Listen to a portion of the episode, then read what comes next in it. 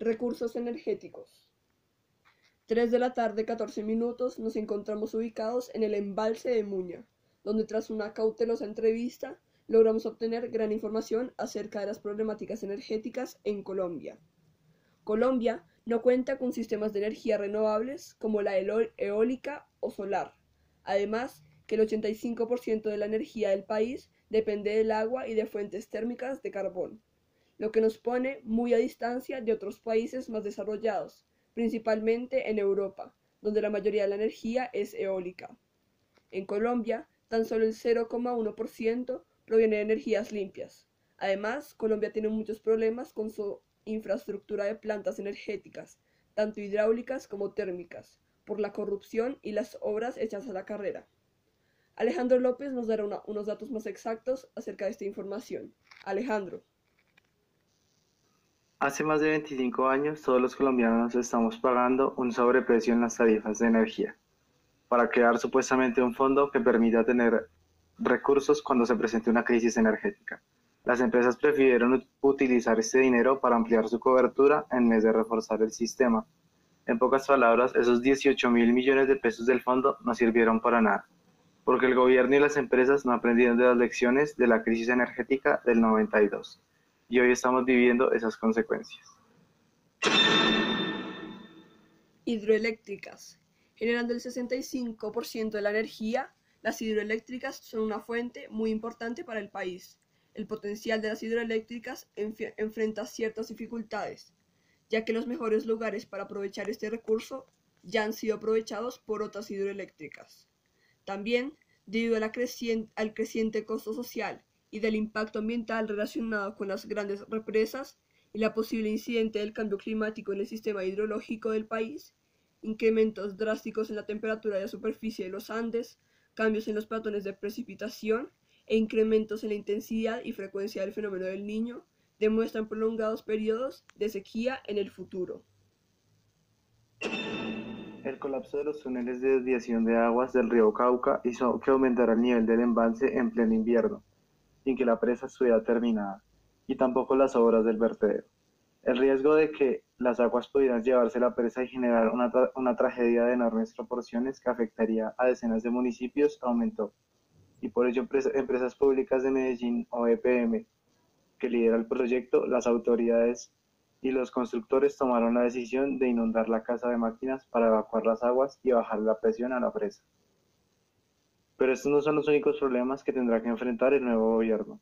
Solucionar la prestación del servicio de energía en la costa caribe es una de las prioridades tras el proceso de intervención de liquidación de Electricaribe desde la administración de Santos quedó establecida la hoja de ruta para la búsqueda del socio estratégico que operaría el negocio de distribución en esa zona del país, que representa casi la cuarta parte del mercado en Colombia.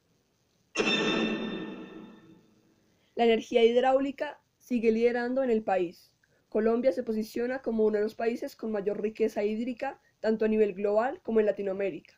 Por eso, en la actualidad, la matriz de generación de energía eléctrica en el país está basada en un 70% en el recurso hídrico, lo que la hace una matriz limpia, compuesta por recursos renovables como lo es el agua y menos contaminante que el común de matrices energéticas a nivel mundial, al no tener una alta dependencia en condiciones normales de recursos fósiles, los cuales generan mayores emisiones de CO2 a la atmósfera. El otro 30% lo componen fuentes alternativas, teniendo en cuenta que la disponibilidad del recurso hídrico depende de los eventos climatológicos, como el famoso fenómeno del niño o el fenómeno de la niña. Por eso, Colombia ha definido unas políticas energéticas que buscan velar de forma permanente por el abastecimiento de la demanda de energía y que posibilitan la generación y utilización de recursos fósiles como carbón, gas natural, gas licuado de petróleo, entre otros que ante eventos de disminución de lluvias ayudan a soportar la menor generación de las, de las grandes hidroeléctricas. El consumo de energía eléctrica anual del país está cerca de alcanzar los 70 gigawatts por hora, los 70.000 gigawatts por hora, y para los próximos 11 años, según las proyecciones realizadas por la UPME, se espera un incremento promedio del 2% anual. Teniendo en cuenta las expectativas de dinámica del sector industrial, la electrificación de la economía y un incremento en el número de vehículos eléctricos que para el 2030 se estiman serán unos 400.000 en, en circulación en las vías colombianas. Teniendo en cuenta la situación actual en la ejecución del proyecto hidroeléctrico más grande del país, el panorama cambia ante el retraso en su entrada en operación, que por el momento se estima en unos dos o tres años, situación en la que se esperaría tener un diagnóstico más claro sobre el estado de la casa de máquinas y demás estructuras de proyecto, y se establecerían las posibles soluciones a implementar para dejar operativa la central hidroeléctrica. Con la actual capacidad instalada del país podría suplirse la demanda hasta el, hasta el 2021, bajo condiciones críticas de hidrología. Ante un mayor retraso en la entrada de operación de Hidroitango, podría haber insuficiencias en la oferta para cubrir la necesidad de energía y no tomarse medidas sería posible nuevamente un caso de racionamiento. Energía solar. Colombia tiene recursos significativos de energía solar por su ubicación en la zona ecuatorial, a pesar de que el país se encuentra en una región compleja de los Andes, donde las condiciones varía la radiación, donde varía la radiación. Promedio diaria es de 4,5 kilowatts hora por metro cuadrado, y el área con mejor recurso solar es la península de La Guajira, con 6, con 6 kilowatts hora por metro cuadrado de radiación. Se cuenta con dos tipos de mercado solar en Colombia, los proyectos de gran envergadura, como los de 11,23 megawatts por hora del proyecto de la empresa de energía Celsia en Jumbo, Valle del Cauca, y de 9 megawatts por hora en Santa Rosa de Lima, en el departamento del Bolívar, en el norte del país. También como el activo de Celsia y la, y la planta más grande de Colombia, denominada El Paso en el departamento del Cesar, de 86 megawatts por hora cuyo propietario es en el Green Power y su filial en Colombia es Codensa. Por otra parte, se tiene un mercado de autogeneración o generación distribuida para la industria, el comercio y el sector residencial, donde se estima que entre, el 20, entre 20 y 30 megawatts por hora en operación y donde se destacarán los proyectos de tecnología en Barranquilla de 12 megawatts por hora, el aeropuerto de Dorado de Bogotá de 3 megawatts por hora y Nutresa de 1 megawatt por hora. En la isla de San Andrés apenas se encuentra con una capacidad instalada, instalada de cercanas a los 10 kilowatts.